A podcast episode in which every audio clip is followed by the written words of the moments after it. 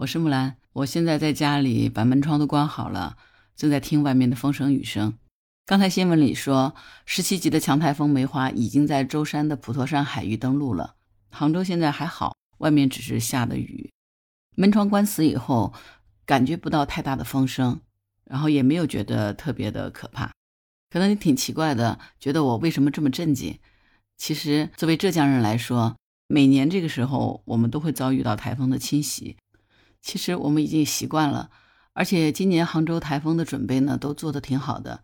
今天下午的时候，有一些外来务工人员在城区里可能住的地方不是特别安全，政府已经把他们都安排到了相应的安置点上，让他们度过今天晚上。我估计这个台风明天就应该会慢慢消减过去的，大家就可以恢复正常的生活和工作了。所以今天晚上就等一等就好了。你是不是挺奇怪的？我怎么这么镇定？真的是因为这个台风看起来大，但实话说呢，就有一场台风才是我们杭州人永恒的记忆。那场台风生成几个小时就袭击了杭州，当时只有编号，连名字都没有来得及取。那场台风是一九八八年八月八号发生的，日子好吉利，对吧？所以叫八八台风。十二级的强台风正面袭击杭州，是所有从杭州经过的台风，都不如这场还只有编号没有来得及起名字的台风，在我们这些杭州人的记忆里头，它是留下非常难以磨灭的印象的，以至于说，自从这场八八台风经过了以后。每当在说起台风的时候，我们都会把它翻出来，和八八年的那场台风相比一下，说怎样怎样怎样。这个八八台风来说，虽然它只有十二级，可是它对杭州的这个重创几乎是百年难遇的。自八八年这个台风之后，我们也遭遇过各种各样的大台风，但是都没有那场台风带来的损失大。这场台风当时是在东海近海生成的，当天没有几个小时就登陆了，而且是直穿杭州。因为生成的速度太快了，所以气象局都没有来得及预报。至少当时我们杭州的公众都不太知道这件事儿。结果所有的杭州人都没有任何准备的情况下，台风就来了，简直是巨大的灾难。我就这样说吧，你知道吗？就是因为这场台风，整个杭州市断水断电了五天，浙江电视台停播三天，西湖风景区重创到什么程度呢？几乎所有西湖边的景观大树。就是几个人合抱那种粗细的景观大树，全部都被吹倒了。室内外的交通几乎是全部中断了。西湖白堤，你有来过吗？就是白居易在当太守的时候修的那个堤嘛。西湖白堤上面有一百四十二棵柳树，倒掉了一百二十三棵，有十八株是倾斜的，最后只剩下了一棵光头司令。当时这棵仅剩的树还被拍成了大照片，上了人民日报的头版，真的让人非常心疼的。杭州市区当天一共有六万两千两百七十三棵树被刮倒了，景区公园里头百年以上的古树倒了十八株，而这些树如果十天内扶起来，树还是能够活的；但是如果时间太长了，这些树就死了。所以当时《钱江晚报》和广播电台就发出来“救救大树”的倡议。这个倡议一发出以后，大概有十万杭州市民自发就参与了，这里还包括很多因为台风受到影响滞留在杭州的。游客包括一些外国游客，大家自带干粮和水壶，就从家里走向大街小巷，搬树枝、浇水、扶树苗、扶正大树。因为台风过去以后，马上天气气温就很高，三十七度、三十八度的高温马上就起来了。很多人都是中暑，树荫底下休息一会儿就接着再干。超过十万人次参加了这次救树的行动。四天以后，就是杭州街头上万棵被吹倒的树全部重新站了起来。到第二年春天的时候。园林部门发布树木的健康报告说，那些被吹倒又重新抢救起来的树木的成活率超过了百分之九十五。所以你知道吗？一九八八年，整个杭州曾经彻底被摧毁过。今天我们看到的这些大树，都是当年被吹倒又重新扶起的树。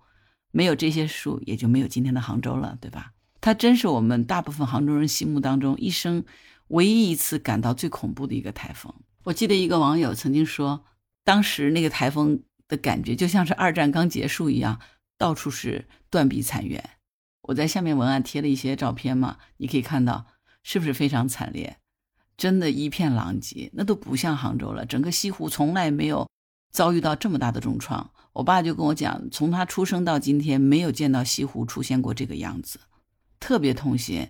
那大家真的是能上街去帮忙，全部都自发去帮忙的，去救整个城市的，包括很多外国游客。就当时那个抢救的场面，还是挺让人感觉到心里温暖的。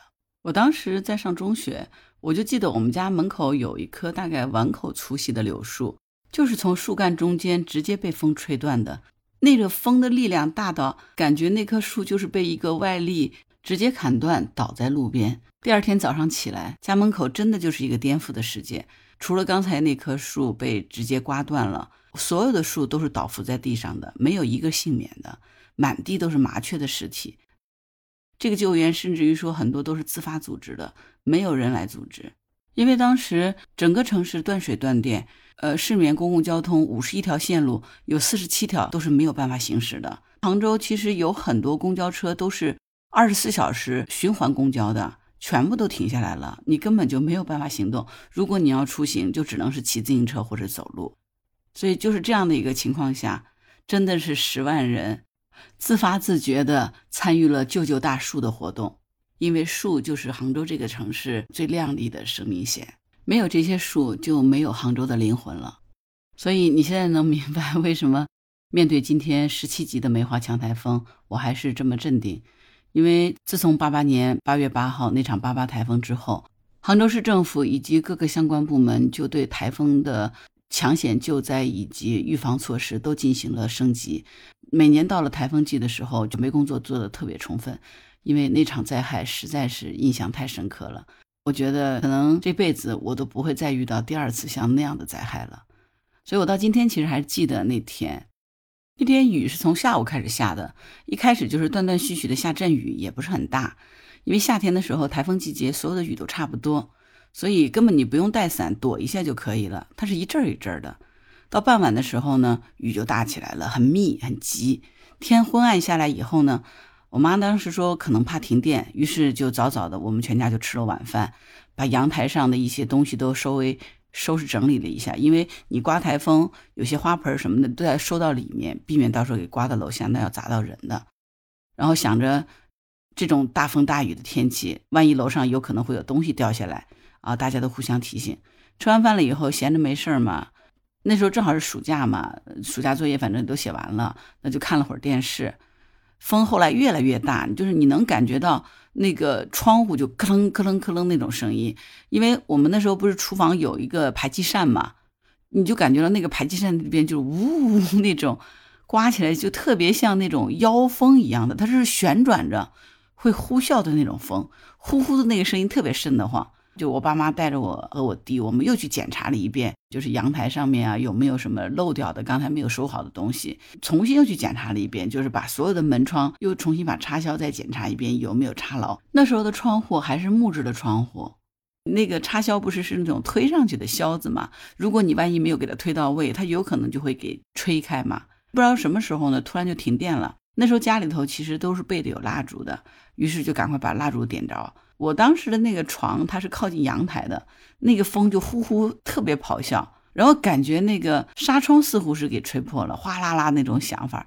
那种木质的窗户呢，也就是风一吹，嘎吱嘎吱咯吱，感觉随时都会吹倒一样的。不时还能够听到楼上那个重物掉下来，扑腾会砸到天井啊这样的声音。我也不敢去看嘛，就是把窗帘拉得牢牢的。